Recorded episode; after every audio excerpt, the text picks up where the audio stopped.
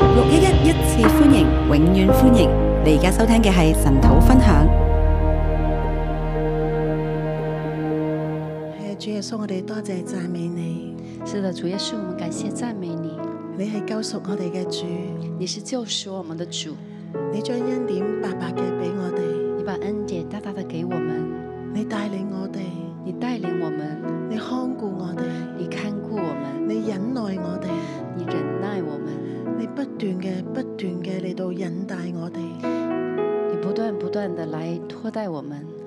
主，我哋多謝你，主，我们感谢你，你係愛我哋嘅主，你是爱我们的主，亦都係我哋最愛嘅主耶穌。也是我们最爱的主耶稣。主耶穌，我哋今朝嚟親近你，主耶稣，我们今天早晨来亲近你，求你都親近我哋，求你也来亲近我们，幫助我哋聽得明你嘅話，帮助我们听得明白你的话，並且能夠跟隨你。并且能够跟随你。多謝你聽我哋禱告，奉主名求，阿 man。谢谢你听我们的祷告，奉主名求，Amen。弟兄姊妹早晨，弟兄姊妹早，我哋今日咧嚟到睇《史詩記》第三章。我们今天来看《四世纪》第三章。我為今章俾一個嘅題目就係、呼求吧，作神拯救嘅器皿。我把题目叫做“呼求吧，做神拯救的器皿第一段就係第一到第六節，”。一段就是一到六节，以色列人通不過神的考驗。以色列人通不过神的考验。耶和華留下這幾族，為要試驗那不曾知道與迦南爭戰之事的以色列人。耶和华留下这几族，为要试验那不曾知道与迦南征战之事的以色列人，好叫以色列的後代又知道又學習未曾曉得的戰士。好叫以色列的后代又知道又学习未曾晓得的战事。史詩記處於一個時代交接嘅世代，四世纪处在一个时代交交接的时呃时代，隨住約書亞嘅死，嗰随着约书亚的死，啲認識神、見過神大能作為嘅嗰個世代已經逐漸過去。那些认识神、见过神大能作为的那个世代已经过去了。新一代嘅以色列人未經過爭戰就住咗喺迦南地，新一代的以色列人没有经过征战就住在迦南地，佢哋唔係真的認識神，他们不是真的认识神，可能同神都冇真實嘅關係，可能跟神也没有真正的关亦系都，唔明白咩叫爭戰。也不明白什么叫征战。神為咗試驗佢哋，神为了试验他係们，咪真係肯聽從神藉住摩西所俾嘅誡命，是不是真的能听呃神给摩西带下的诫命，就留低幾族嘅迦南人冇講出去。就留下几族的迦南人没有赶出去。神亦都要佢哋知道明白真戰嘅事，神也让他们知道明白征战的事，就好似神想我哋每一個都學習真戰，就好像神知道我们每一个人的学习征战，從真戰裏邊我哋明白神有幾重要，从征战当中明白神有多重要，得勝只在乎神，得胜只在乎神。聽從神並且緊守遵行佢嘅話語係好重要嘅。听从神、谨守、遵行他的话语是很重要的。但係我哋睇到以色列係失敗嘅，但是我们看到以色列是失败的，經唔起神呢一個嘅考驗。经不起神这个考验。喺第五節呢度話，第五节这里说，以色列人竟住在迦南人、客人、阿摩利人、比利洗人、希未人、耶布斯人中間。以色列人竟住在迦南人、赫人、亚摩利人、比利洗人、西魏人、耶布斯人中间，娶他們的女兒為妻，娶他们的女儿为妻，將自己的女兒嫁給他們的兒子，並侍奉他們的将神。自己的女儿嫁给他们的儿子，并侍奉他们的神。佢哋冇依靠神去趕逐仇敵，他们没有依靠神赶逐仇敌，反而住喺迦南人中間，反而住在迦南人中间，仲互相嘅通婚，还互相通婚，有幾嚴重啊？有多严重呢？娶個老婆啫，娶个老婆而已，就係、將外邦嘅神帶入你嘅家，就是把外邦的神带进你的家，從家庭開始。从家人开始。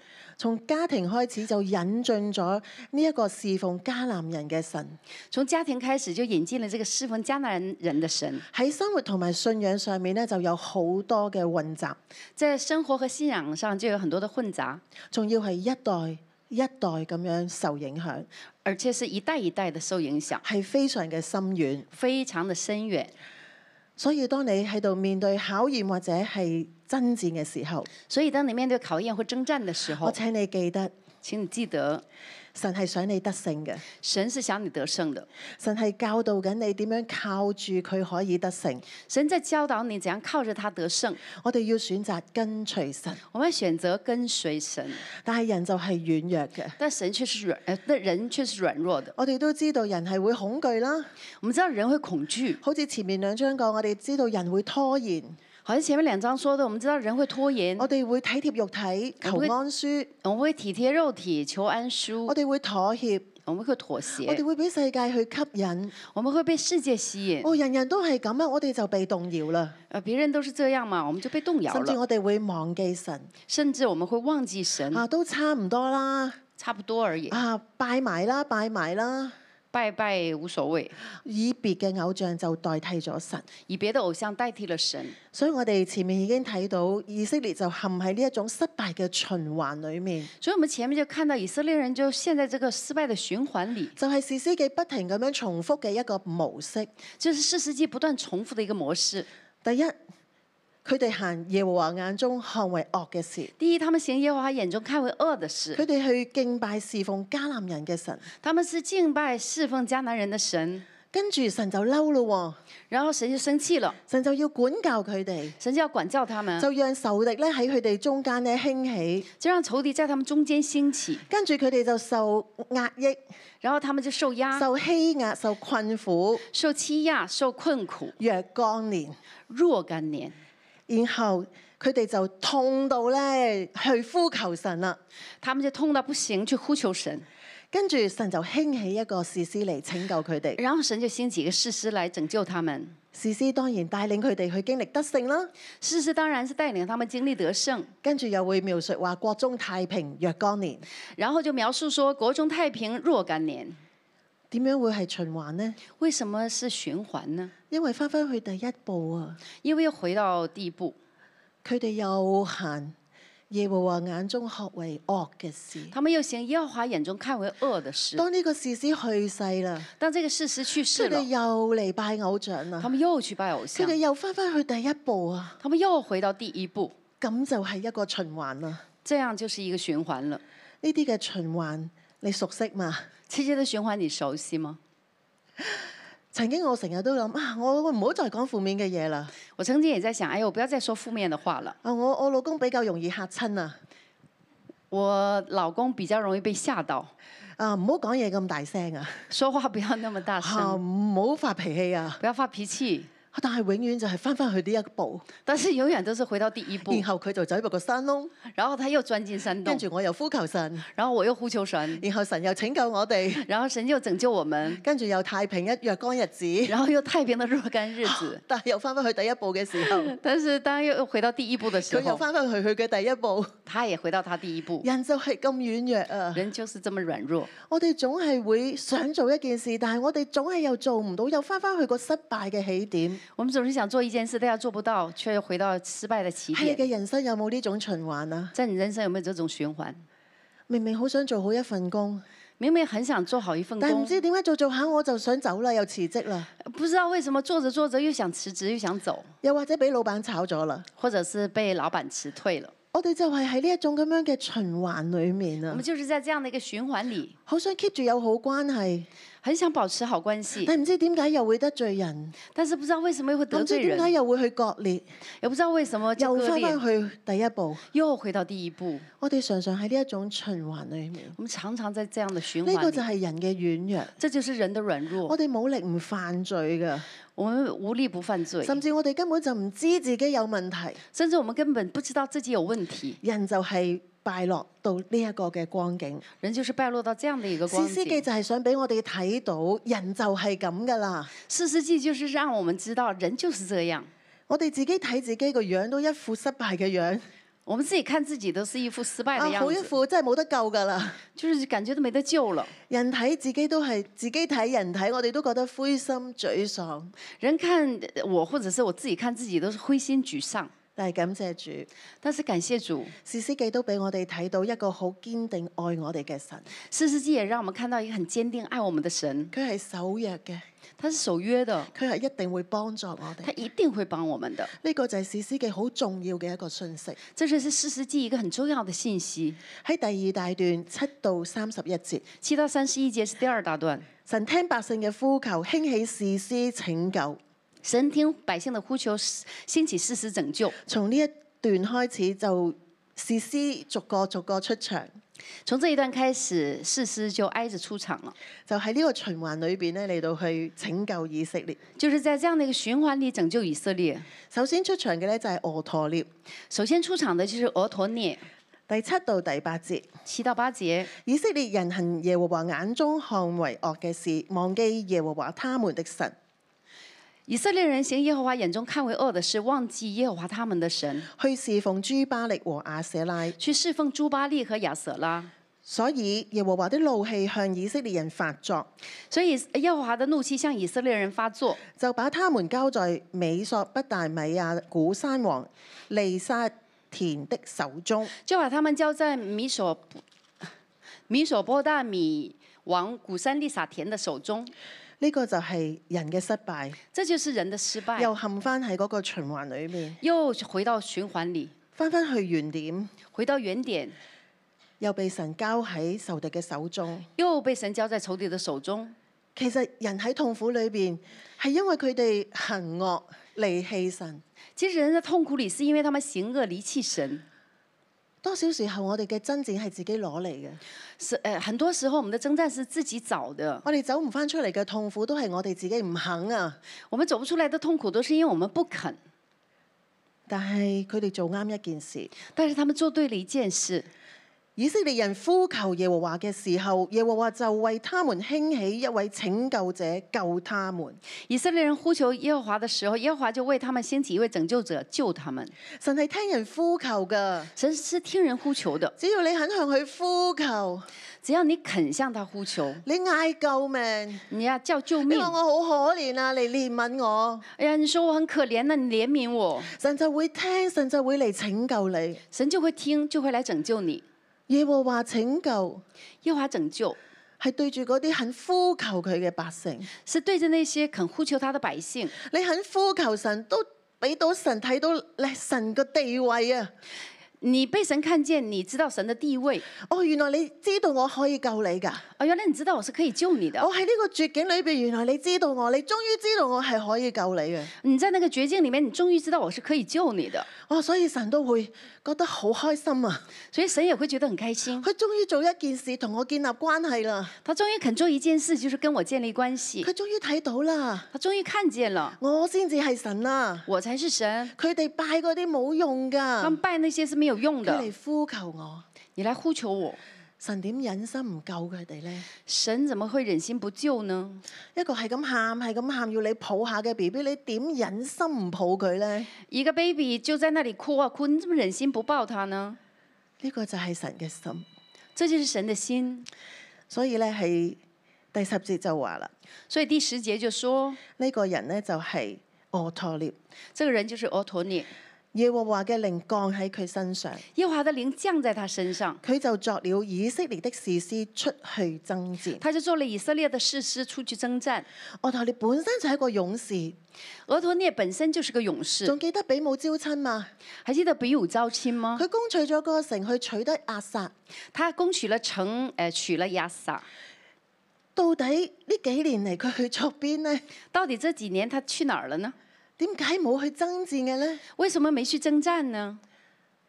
神就係等緊佢嘅百姓呼求，神就是在等他的百姓呼求，神就係等百姓話我要你啊！神就是在等着百姓说我要你。當百姓呼求嘅時候，当百姓呼求的时候，耶和華嘅靈就嚟幫助，耶和华的灵就来帮助，興起俄托涅。兴起俄陀涅。我認為係復興佢啊！我认为是复兴他。原本佢係一個勇士，奪城嘅勇士，原本他是个夺城的勇士但，係敗落啦。但是败落了，一齊嚟到呼求神，一起来呼求而神。家神復興佢啦，神现在就复复兴他，興起佢作士師去爭戰。兴起他做事师去征战。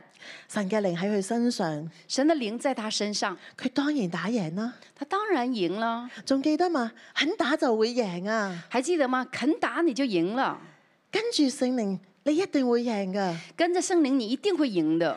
國中有太平四十年啦，国中又太平四十年，喺呢個循環裏邊，我好想提幾個字：在这个循环中，我很想提几个字：呼求、呼求、拯救、拯救、得勝。得胜。請你喺你失敗嘅循環裏邊記得呢幾個關鍵字。请你在你的失败中记得这几个关键字，如果冇嘅話，加入去如果没有的话，把它加进去。呼求、呼求、拯救，拯救，就必得勝。就必得胜。其實唔需要捱苦八年先至去呼求神㗎，其实不用去捱苦受苦八年，你才去呼求神，啊！神係會興起與聖靈配合嘅人，神会兴起与圣灵配合的人，帶領百姓經歷得勝。带领百姓经历得胜。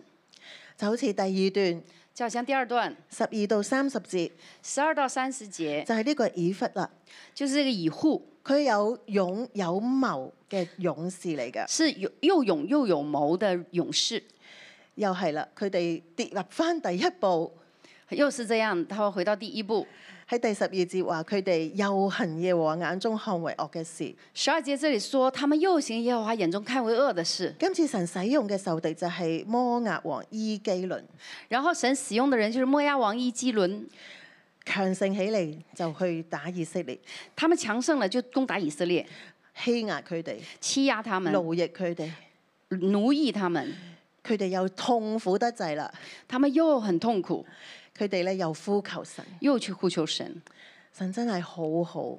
神真的很好，每一次你呼求佢，佢都嚟拯救你。每一次他你呼求，他都来拯救你。今次佢哋忍咗十八年，然后他们忍了十八年，先至識得去呼求神。才懂得呼求神。咁樣呢一個咧係一個好有勇有謀嘅一個士師，这是一个很有勇有谋的士师，佢單人匹馬就去刺殺呢個伊基倫王。他单枪匹马的去刺杀这个伊基伦王。你繼續讀落去咧，有好多好搞笑嘅情節嘅喎，你继续读下去，觉得有很多很搞笑的情节，又話佢好肥啦，又说他很肥，拮咗把劍入去咧都掹唔翻出嚟啦，把剑刺进去都拔不出来，啲肥肉咧夾住把刀喎，那个肥肉把刀夹住哎呀，了，索性都唔掹啦，走啦咁那樣。那不拔了就走吧。又話咧啲人咧以為佢咁耐喺裏邊，梗係大解啦。哎，有些人就啊，在那里那么久，一定是在大姐，哇！有好足夠嘅時間咧，就俾以弗咧就去逃走，有很足够的时间，呃，给以户逃走，係一個非常之搞笑嘅情節，是一个很搞笑的情节，應該可以拍戲嘅。应该是可以拍戏我的。覺得係好好特別啊！聖經描述得咁詳細，我觉得很特别的，聖经里面描述的这么详细，睇到咧好多嘢都唔係話咁啱，很呃想那就不是很多事情都这么巧，原來係有神喺當中去幫助。原来是神在当中帮助，只要有一個人只要有一个人佢敢去，他敢去，佢敢靠住聖靈嚟到去爭戰，他敢靠着圣灵征战，佢敢咧嚟到去出佢嘅計謀，他敢出他的计谋，佢敢做，神就敢幫佢啦。他这样做，神就这样帮他，呢、個就係呢一個嘅誒事師。这就是事实。我哋一齊嚟睇第廿七節，我们一起来看二七节，佢就去到以法蓮山地吹角，他就到了以法莲山地吹角，即係召集百姓啦。就是召集百姓。佢殺咗個王喎、他杀了一个王，跟住佢就好有勇好有信心，好有勇氣，然后他就很有信心、有勇亦气，都有以色列人隨住佢。也让以色列人随着佢他喺。前面帶路。他在前面带路。第二十八節，二十八节佢就同佢哋講：就跟他们说你們隨我來，：“你们随我来，因為耶和華已經把你們的仇敵摩押人交在你們手中。因为耶和华已经把你们的仇敌摩押人交在你们手中。跟隨佢嘅人就一齊守住一個渡口，跟随他的人就一起守着那个渡唔口，俾摩押人經過。不给摩押人经過。就係咁樣，就這樣，佢哋殺咗一萬人，他們殺了一萬人，一萬個都係壯士，一萬個都是壯係士，摩押嘅勇士，是摩押的勇士，就係咁俾佢哋打敗。就這樣子被他們打敗了。王都死咗啦，王也死了，一萬個勇士死咗一啦，萬個勇士死了，所以佢哋大振聲威，所以他們大振大振聲威，將敵人趕走，把敵人趕走，係一個好大嘅得勝。呢是一個很大的得勝。位士師仲係好長壽嘅，這一個事實還很長壽，佢咁樣嘅得勝帶嚟國中太平八十年，他這樣的得勝帶來國中太平八十年，係一場好大嘅得勝。是一場很大的得勝。如果唔係喺個循環裏面，如果不是在那樣的循環裡，你話有幾好呢？你說多好啊！所以讓我哋咧真係去睇清楚我哋生命裏邊有冇呢啲循環。所以真的讓我們看清你，我們生命裡面有沒有這樣的循環？如果而家問你點樣終止呢個循環呢？如果現在問你怎樣終止這個循環呢？我諗你會識講㗎，我想你會你會懂得怎麼講，認真嘅悔改，認真的悔改，好深切嘅懊悔，深切的懊悔，點都唔好翻返去第一點。不管怎樣也不要回到那個第一點，但係就係唔得，但就是不行，所以人就係陷咗喺呢個循環。所以人就陷入這樣的一個循環。又或者你會話我要好好教育下一代，或者你會說：“哎呀，我很想好好教育下一代，唔好一代得勝，一代失敗，一代得勝，一代失敗。不要一代得勝，一代失敗，一代得勝，一代又失敗。但係又做唔到，”但是又做不到，好多嘢都唔係我哋靠自己就可以控制。不很多事情靠我們自己控制不了。歷史咁明顯，歷史的這麼明顯，幾百年都係咁樣嘅循環，幾百年都是這樣的循環，點解仲係繼續咁嘅？為什麼還繼續這樣呢？我哋都唔係局中人，我哋而家睇翻聖經，我們不是局中人，我們現在看回看聖經，我哋睇嘅時候覺得點解啊？你都好煩啫，我們看的時候也會覺得你為什麼這樣啊，很煩呐、但係我哋就係咁煩啊！但是我們就是這樣煩，我哋都係一個咁麻煩嘅人啊我！們也是很麻煩的人，好似控制唔到自己，又翻返去原點啊！好像控制不了自己，又回到原點。所以我再一次要提醒，所以我再一次提醒，無論係乜嘢嘅循環，無論是什麼的循環，將嗰三個關鍵字擺入去，把這三個關鍵字放進去：呼求、呼求、拯救、拯救、得勝。得勝。每一次嘅得勝都會累積你嘅能力，每一次的得勝都會累積你的能力，你就會多一啲嘅力量去抵擋翻到去第一點。你就會多一點的力量抵擋，不回到第一點。唔好忘記神愛你，不要忘記神愛你，當你呼求佢一定會拯救你，当你呼求他，他一定會拯救。但你要留心、喎，但你要留心，神可能要興起嘅事師就係你，神可能興起的事師就是你，係你，是你，唔係別人。不是別人。神可能要興起嘅係你啊！神可能興起的就是你，你就係嗰個施行拯救嘅器皿。你就是那個施行拯救的器皿。我係點樣帶我麻信耶穌嘅呢？我是怎樣帶我奶奶信耶穌的呢？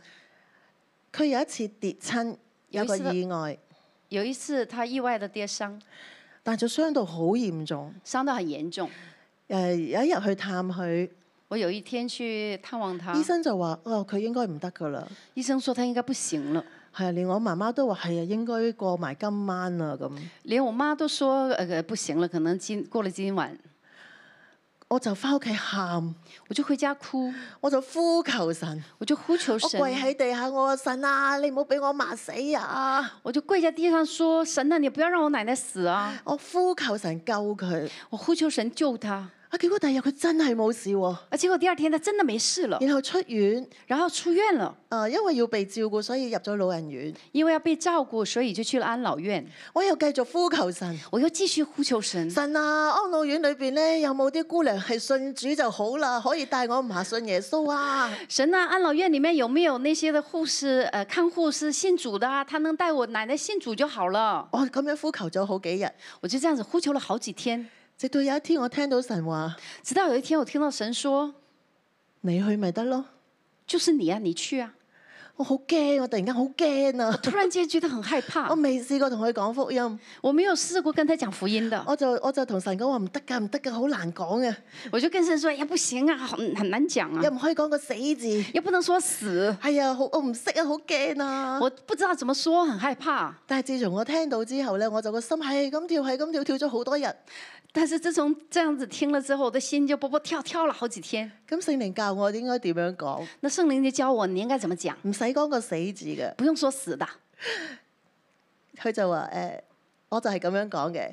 我就這樣說。阿嫲，你知唔知道咧？人一路一路長大啦，一日一日老啦，行下行下行下會行去邊啊？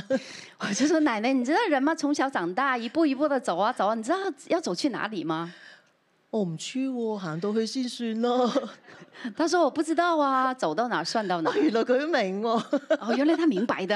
咁我就同佢講福音啦。然後我就開始跟他講福音。我好感恩就係我阿嫲咧話翻俾我聽，我很感恩的，就是說我奶奶反而告訴我，佢話我喺細個喺鄉下嘅時候已經信咗耶穌噶啦，她說我小的時候在老家的時候已經信耶穌啦，喺小朋友嘅時候佢已經信咗耶穌，在做孩子的時候他已經信耶穌啦，即係八十幾年前。就是八十多年前，神冇忘記呢個小朋友嘅決志。神沒有忘記這個小孩子的決我嚟志。到香港要揾食，冇得翻教會，又唔知邊度去。他說我來誒、呃香港要謀生活呀，我不知道去哪裡啊，哪裡有教會啊。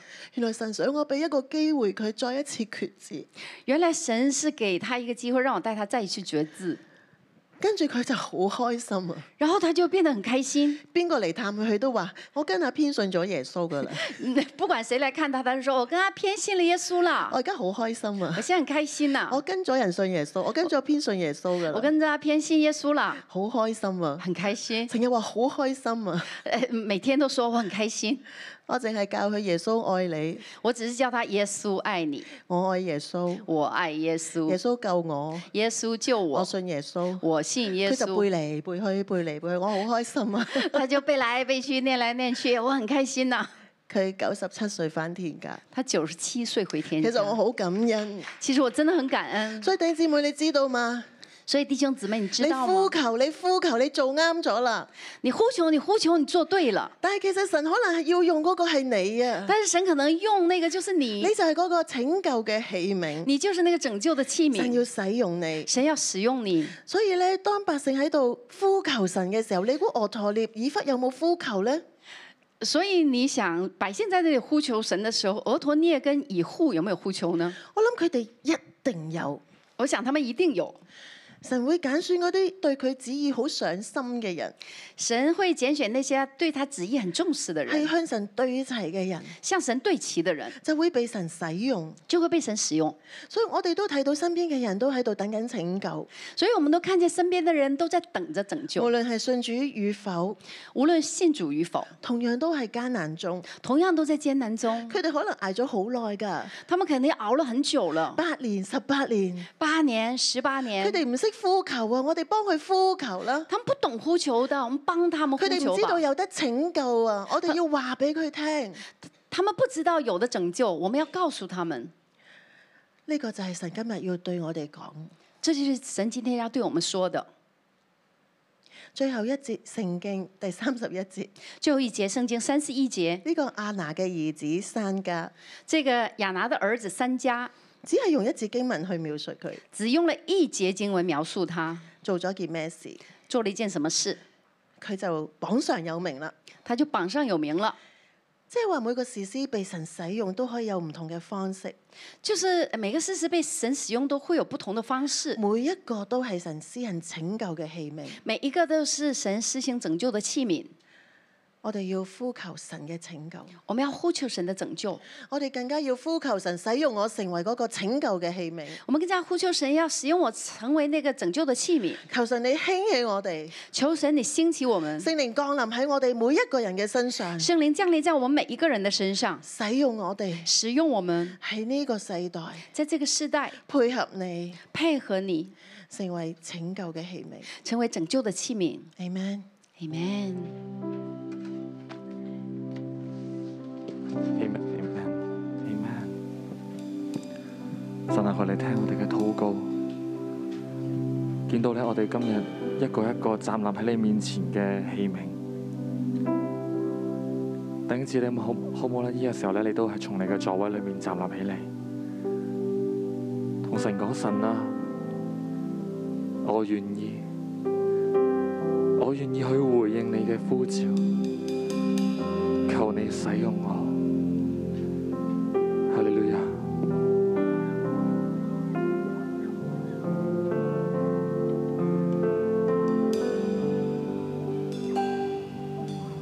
求求你复兴我心中的圣洁，为我造清洁的心，使我重新有真挚的力。主，求你复兴我心中的圣洁，将我分别为圣，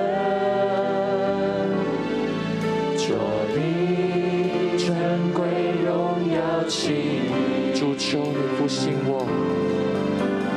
主，求你复兴我心中的圣洁，为我擦清洁的心，使我重新的真挚的灵，求你使我。主，求你复兴我心中的圣洁，将我分别为圣。求你尊贵荣耀起我将身体献上当作活祭，一生中一生竭力记你。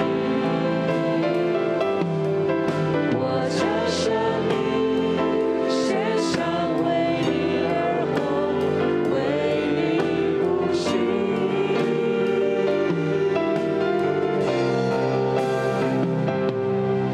我将身体献上当作活祭，一生做你圣洁的器皿，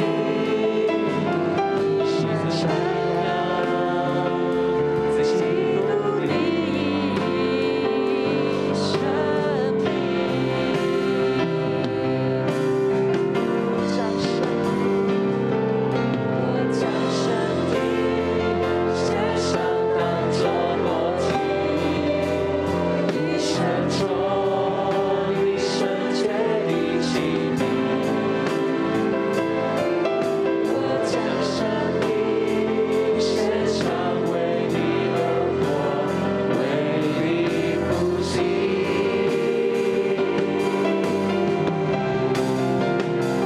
我将身体献上，当作活祭，一生中一生竭力记你，一生传扬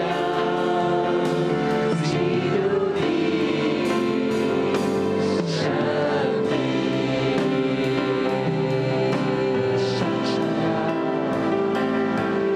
神传扬基督的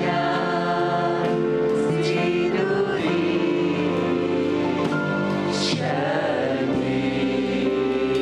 呢個係我哋嘅呼求，讓我哋一生都能夠喺主你裏面傳揚基督你嘅名。求主你讓我哋每一個人都成為主你合用嘅器皿，讓我哋喺神你嘅裏面被神你去到使用。主啊，我哋今日嚟到你嘅裏面嘅時候，主啊我哋就向你呼求。求求主你親自當中入邊去垂聽我哋每一個人向你裏面嘅呼喊。係啊，主啊，就係、呢個世代混亂、呢、個世代不堪嘅時候，神你就要興起我哋每一個人。主啊，你就親自去到幫助我哋，禱告奉耶穌嘅聖名以求，阿門。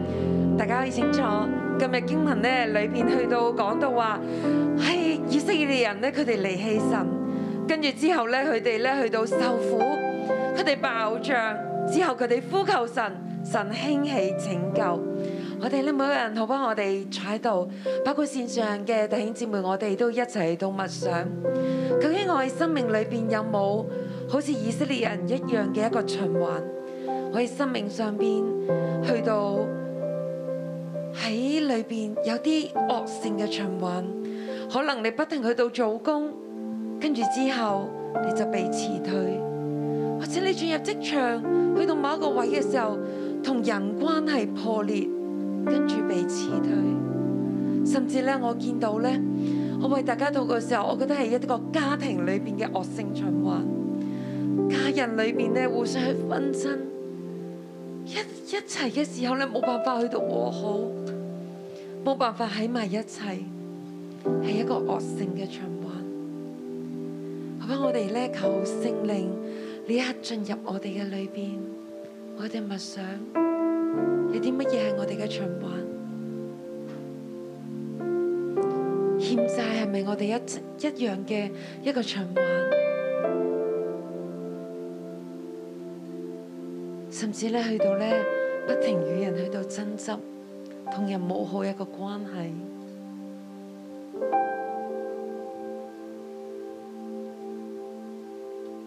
求主嚟幫助我哋。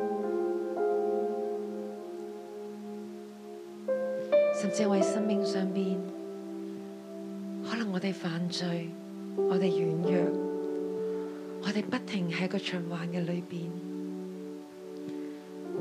可能從年頭我哋立志同神話，主啊，我我要咧去到咧盡心離開我嘅壞習慣，但係而家去到年底啦，會望轉頭，可能我哋都喺一個惡性嘅循環嘅裏邊，我哋冇脱離到，可能曾經得勝，但我哋又翻轉頭。甚至我哋軟弱，我哋話我哋要好好地守護我哋嘅身體。可能年頭嘅時候，我同神立志，我要好好嘅去到保護我身體。但係到年底嘅時候，可能我哋一樣都係一個軟弱嘅裏面。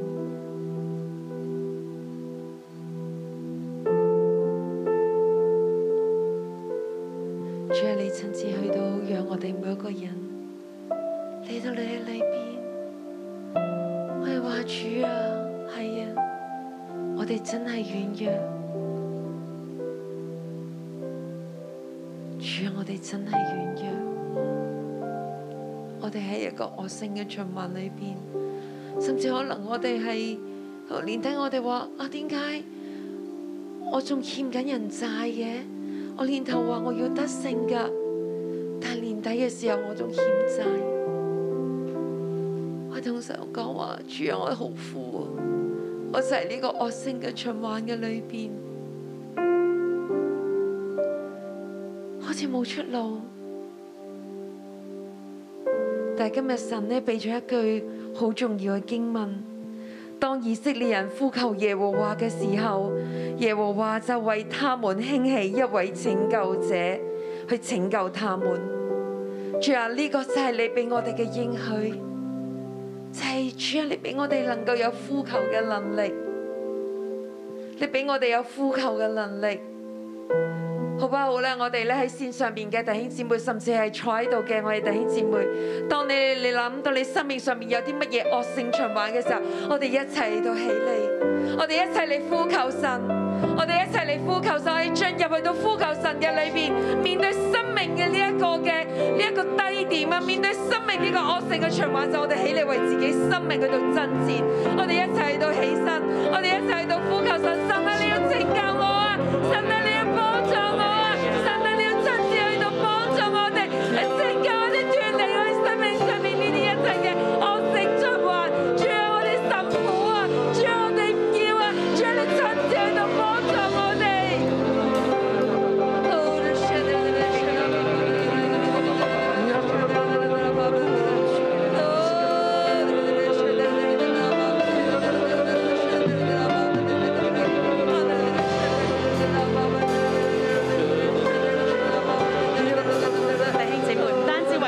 循環嘅問題嚟到去呼求神，亦都為到我哋家中，可能係你嘅家人，不斷仍然仲係喺個嘅惡性嘅循環嘅當中，我哋嚟到嘅去為我哋嘅家人嚟到嘅呼求神，為到我哋所認識嘅家人嚟到嘅呼求神，因為佢哋未認識耶穌嘅，佢哋唔知道有一位嘅拯救，正如你今日所分享嘅神道，當我哋呼求嘅時候，神嘅拯救就要進到我哋嘅生命嘅裏邊，並且要進到我哋嘅家人嘅生命嘅當中。你知道佢哋有乜嘢嘅惡習㗎？你知道佢哋有咩軟弱同埋惡性嘅循環？我哋一齊嚟到嘅大聲呼求我哋嘅神。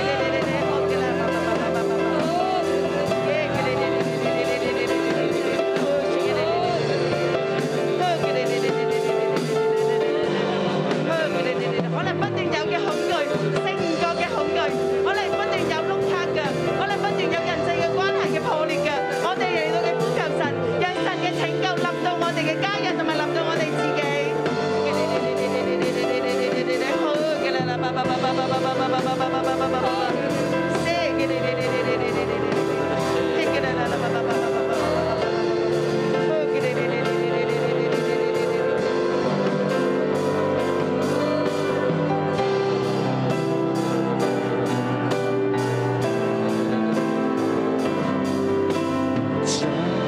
是我的老板，我生命单单归荣耀给你，耶稣。这是我的不朽，每天都更爱你，永不失去起初爱你的心。这是我的祷告，愿我生命单单归荣耀给你，耶稣。这是我的呼求，每天都更爱你，永不失去起初爱。你的心。叫爸爸，我哋讚美你。原來我哋生命當有真正嚟到嘅時候，其實就係話俾我哋知，我哋要嚟到嘅連結於你。我哋唔要怕真戰，因為我哋生命每一個嘅真戰，就係要得回仇敵喺我哋生命嘅裏邊嘅轄制同埋擄掠，我哋都要得回所有嘅失地。主啊，我哋多謝你，你將一個嘅正確嘅觀念嚟到俾我哋。真戰係在乎耶和華，真戰亦都係神你俾我哋有機會嚟到嘅去認識你。耶穌，我哋嚟到呼求你，弟兄姊妹，我哋呼求神，你同神嘅關係，我哋每一個人同神嘅關係，我哋同神嘅關係要不斷嘅嚟到嘅去加深，我哋同神嘅關係當斷裂嘅時候，我哋冇能力去爭戰嘅；當我哋同神嘅關係有決裂嘅時候，我哋唔能夠靠住自己嘅血氣去爭戰嘅，我哋嚟到嘅為到我哋自己，手按心上，神啊你嘅愛，神啊你讓我每一天嚟到嘅認識你，神你讓我同你哋嘅關係係不斷嘅嚟到嘅加增，讓我哋開聲，唔單止係用悟性，用我哋嘅悟性嚟到嘅去向神呼求，神啊我哋需要你啊，神我哋同你嘅關係唔好決裂啦，神你讓我哋能夠有能聽嘅耳啊，神你讓我哋能夠可以我哋嘅腳能夠嚟到跟隨你啊，神你讓我哋翻到嚟每一日每一日嘅神土，能夠聽到你嘅話語嘅時候，我哋要跟隨啊，弟兄姊妹開聲嚟到嘅去呼求神。我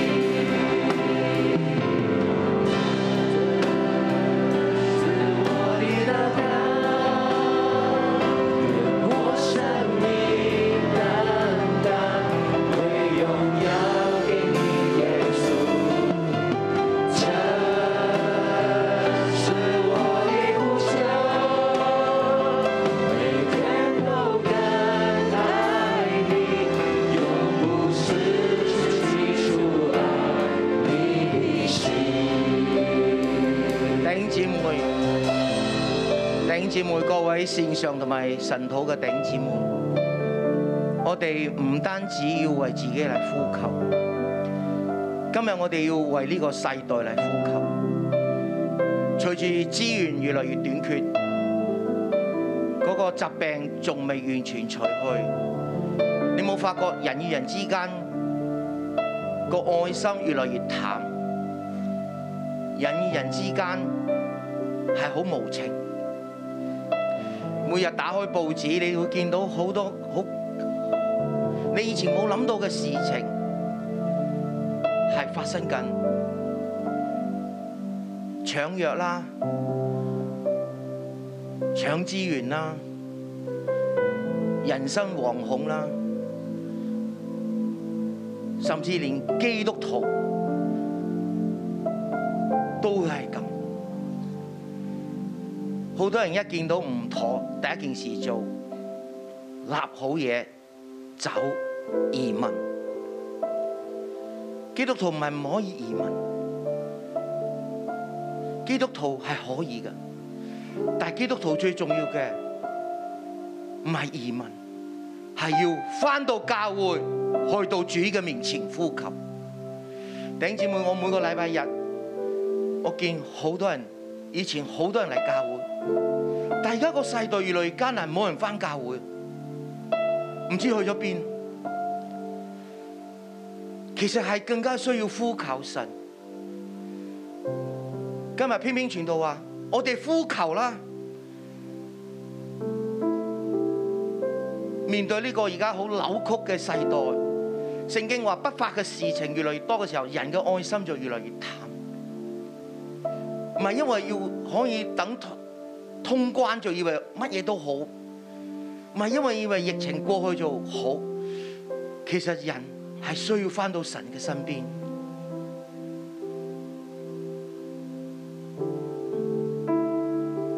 我每逢禮拜日企喺門口嘅時候，我話神啊，啲人走去邊度？呢、個時候要翻嚟㗎，要翻嚟神面前。佢唔係要去搶枇杷膏，佢唔係要去搶搶去去去去呢間藥房挨一間藥房去攞必理痛，佢係要去揾神。當我第二次確診嘅時候，我話主啊，我我跪喺你面前，神話總之你祈禱，唔係為你自己祈禱，而係要為呢個世代祈禱。我哋唔係要去搶必利痛，我哋係要緊緊嘅捉住神，好似今日嘅教導話：神啊，我哋需要你啊，多過倚靠其他，係咪？弟兄姊妹，我哋而家為香港嘅教會好細嘅人嚟禱告，嚟呼求，求人嘅心回轉歸向神，求人嘅心。亦都求嗰啲不冷不熱嘅弟兄姊妹基督徒嘅心，佢再次睇到原來佢嘅倚靠唔係枇杷膏，原來佢嘅倚靠唔係必理痛，原來佢嘅倚靠唔係淨係戴口罩，佢係要倚靠神。我哋一齊開聲禱告，我哋一齊開聲禱告，弟兄姊妹開聲禱告，為呢個世代嚟呼求神，為人生嘅鬆軟嚟呼求神。哈利路亞，信啦啦，叭叭叭叭叭叭，弟兄姊妹，我哋開聲禱告。我哋唔單止要為自己禱告，我哋要為呢個世代嚟禱告，為香港嚟禱告。人嘅心唔改，唔悔改，轉向神，乜嘢都冇用。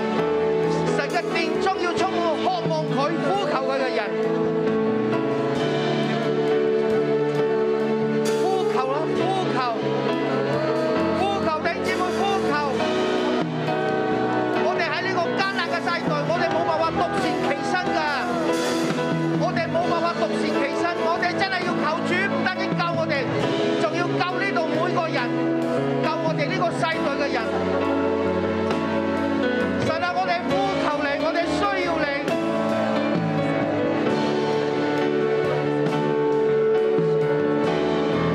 神啊，一個禮拜入邊又會有好多人確診，我哋咪等通關。我哋唔係等移民，我哋係等緊你啊！神，神啊，我哋係等緊你啊！教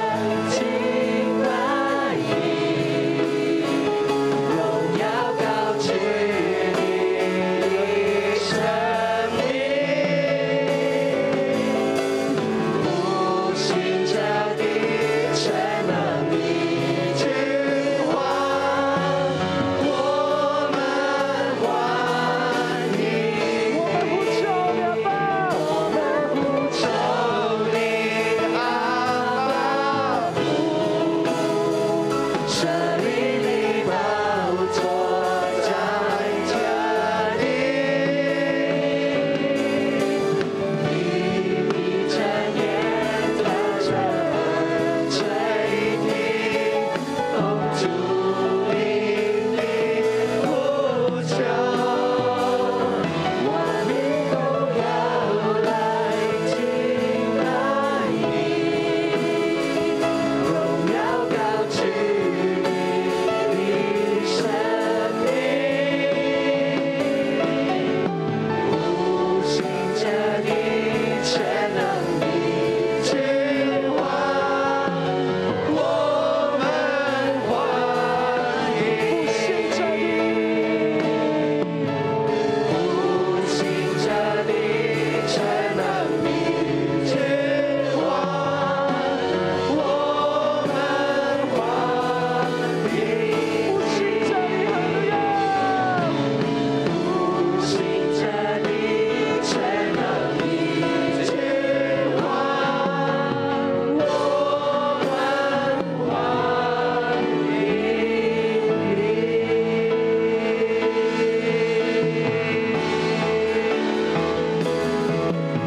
弟兄姊妹，讓我哋閉上眼睛，我哋手按頭上。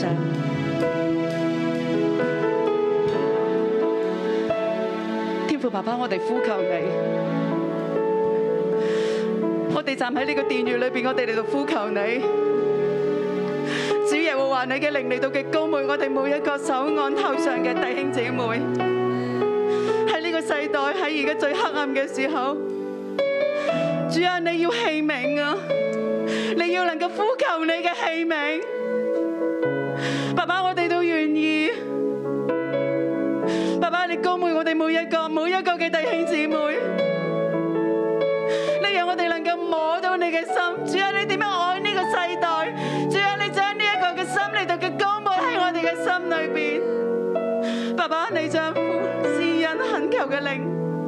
而家呢刻澆灌喺我哋每一個人嘅心裏邊，我哋承認我哋都係體貼肉體，我哋承認我哋都係單顧自己嘅事，我哋承認咧，我哋都冇有冇永恆嘅眼光，我哋承認我哋好軟弱，但係神啊，你今日藉着神道，你話俾我哋聽，我哋會係喺呢個世代被你揀選嘅器皿。阿咩？爸爸，你知道我哋軟弱，但係你知道我哋愛你。爸爸，你讓我哋每一次呼求，我哋知道你係神，你係坐在至高寶座上，已經得勝嘅嗰位嘅羔羊耶穌。你喺父嘅右邊嚟到為我哋嚟到禱告，你為我哋嚟到嘅加油。我哋每一次呼求，我哋都能夠見到你嘅拯救，阿咩？你嘅出手。阿咩？我哋每一次都見到你嘅出手，阿咩？因為真戰在乎耶和華，阿咩？真戰在乎耶和華。阿咩？神，你供滿我哋每一個喺呢個世代，我哋嚟到被你使用，我哋要見到你嘅德性喺每一個嘅國家、每一個嘅地土、每一個嘅民族，都要見到你嘅德性。你讓教會嘅禱告殿二四七不止息。阿咩？二四七，不止息呼求你。每一次，每一次只有兩三個人呼求耶穌嘅名字。耶穌，你嘅拯救就要臨到嗰個地土，臨到嗰個國家，耶耶！臨到嗰個民族。耶穌，我哋讚美你，我哋多謝你高抹我哋每一個。主，我哋需要你，天父，我哋真係需要你。睇到好多教會而家嘅光景，睇到人生嘅惶惶，睇到好多基督徒畏縮不前，愛心越來越冷淡。我哋睇到太多唔好嘅嘢。主今日你俾我哋兩個字，就係呼求，轉眼呼求上帝。主，我哋呼求你，歷世歷代嘅先賢，佢哋所處嘅世代都唔容易，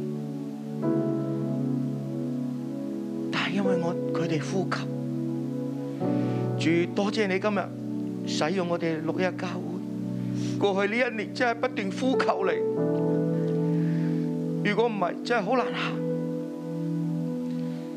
去到年尾感恩嘅時候，我哋真係睇到一個又一個嘅難關過得到，都係因為我哋呼求你。主啊，你俾繼續用你嘅靈感動我哋，新嘅一年繼續呼求你，繼續倚靠你。繼續為自己、為世代、為教會嚟呼求你。天父，我哋不依靠勢力，不依靠金錢，不依靠人，我哋單單依靠耶和華你。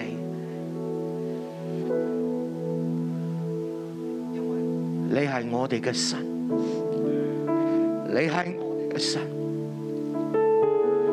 弟兄姊妹，我哋舉起手領受祝福，我哋一齊站立，舉手領受祝福。我奉聖父、聖子、聖靈嘅名，祝福我哋所有嘅弟兄姊妹，無論喺線上嘅，或者喺而家喺聖殿中嘅，包括係指自己。願我哋未來嘅日子，成為一個呼求神你嘅人。成為一個被神你使用嘅人，喺呢個彎曲悖謬嘅世代，喺呢個人生逐漸冷淡嘅世代，作然發光，讓更加多人見到耶穌基督。你祝福我哋弟兄姊妹，當佢咁樣做嘅時候，佢手所做嘅盡都蒙福發旺。腳所踏嘅盡都通達平安，成為你手中快似打量嘅器具。主，我哋多謝讚美你，咁啊祝福係奉耶穌基督嘅名，阿咩？你俾大大掌聲神，你同隔離講，我哋要成為一個呼求嘅器皿。哦，今日神禱到呢度，祝福大家。